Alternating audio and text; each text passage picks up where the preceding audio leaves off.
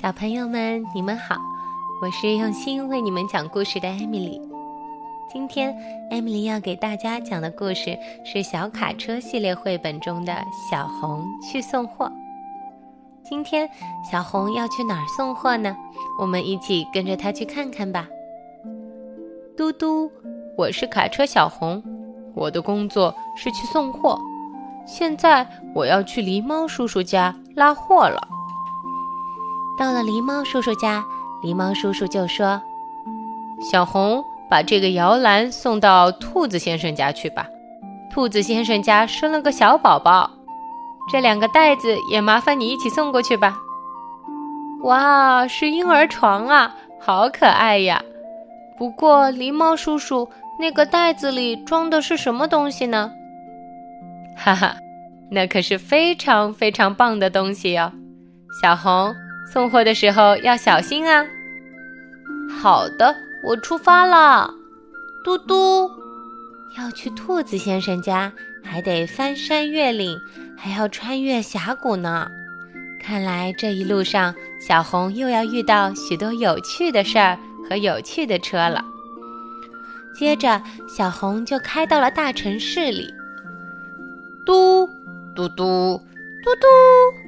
小红来到了大城市，哇，太棒了！到处都是汽车呀。小红正在慢慢的开着，她慢慢悠悠的看着路上各种各样的汽车。小红看到马路上有公共汽车、运送黄沙的卡车，还有水泥搅拌车、道路清障车。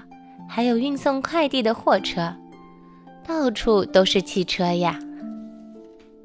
就在这时，小红突然听到“滴滴滴”，让开，快让开！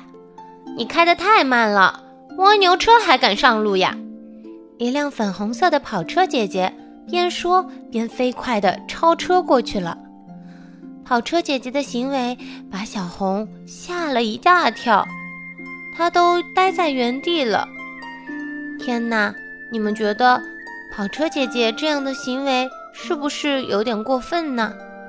她这样乱超车，还骂别人是蜗牛车，我觉得真是有点不尊重别人呢。我们继续看下去。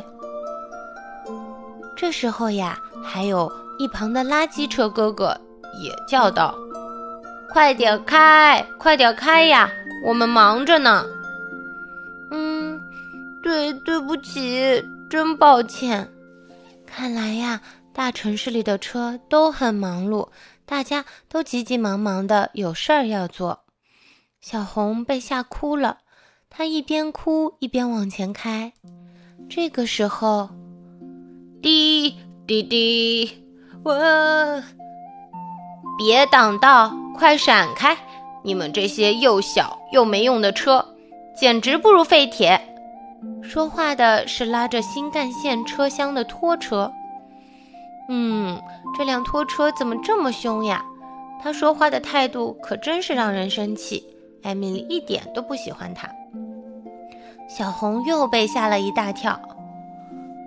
小红边开心里边想着：“嗯，公交车阿姨可以运送很多的乘客，救护车叔叔可以。”快速地把病人送到医院去。自动翻斗车叔叔可以运送又大又重的货物。吉普车哥哥可以上山下海，什么地方都能去。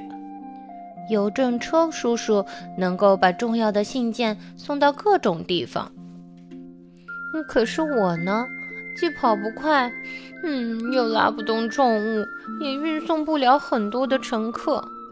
嗯，我真是又小又慢又没用啊！小红离开大城市，边哭边继续往前开。滋！他突然来了个急刹车。哎呀，糟糕！我飞不过去呀！原来小红遇到了一个大峡谷，两座山中间没有桥梁。我该怎么过去呀？小红正在发愁时，忽然听到咔嗒一声，有个东西勾住了它，而且还把它吊了起来。噗！哇！救命啊！是谁呀？是谁把我抓起来了？原来是吊车叔叔。小红，加油啊！谢谢叔叔。小红心里想：真希望我一出生的时候就是叔叔那样的吊车。这样，我就可以用我长长的机械手臂帮助好多的汽车呢。就这样，小红越过了山谷。这回呀，它开到了森林里。这条森林之路可真是崎岖又颠簸。什么叫颠簸呢？你们看，这条路弯弯曲曲的，上面还布满了高高低低的小石头，还有许多泥土坑。只听见咯噔咯噔咯噔咯噔咯噔，啪！忽然传来一个很响的声音。哎呀，后轮胎爆了，这可怎么办呢？哎呀，我可跑不动了，怎么办呀？嗯，小红着急的哭了起来。就在这个时候，咣当，咣当，咣当，小红的车尾不知被什么给抬了起来，咣当。咣当，小红的车位被抬得越来越高。嗯，是谁呀？你是谁呀？是谁在抬高我的车尾呀？回头一看，原来是道路救援车大哥。道路救援车帮小红换上了一个闪亮的新轮胎。刚才咣当咣当的声音，原来就是道路救援车用千斤顶把小红的车尾给顶了起来。这样才方便帮她换新轮胎呢。嗯，小红，你现在没问题了。谢谢你，大哥。小红心里想：我真的好想变成像大哥那样的道路救援车呀，这样我也可以帮助别人了呢。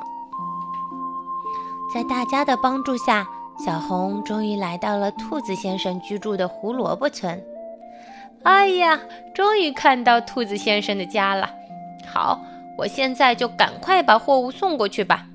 小红稍微加快了速度，开下山坡。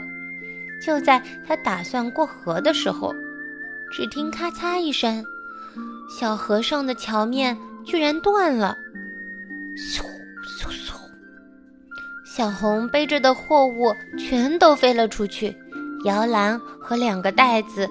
一下子飞得老远，特别是袋子里的东西，全部因为袋子摔破而洒了一地。天哪，里面的小东西哗啦啦洒得满地都是。小红也一个跟头掉到了小河里。哎呦，这可怎么办呀？嗯，东西全都洒了，我真是又小又笨又慢又没用啊！小红喃喃地说着，昏了过去。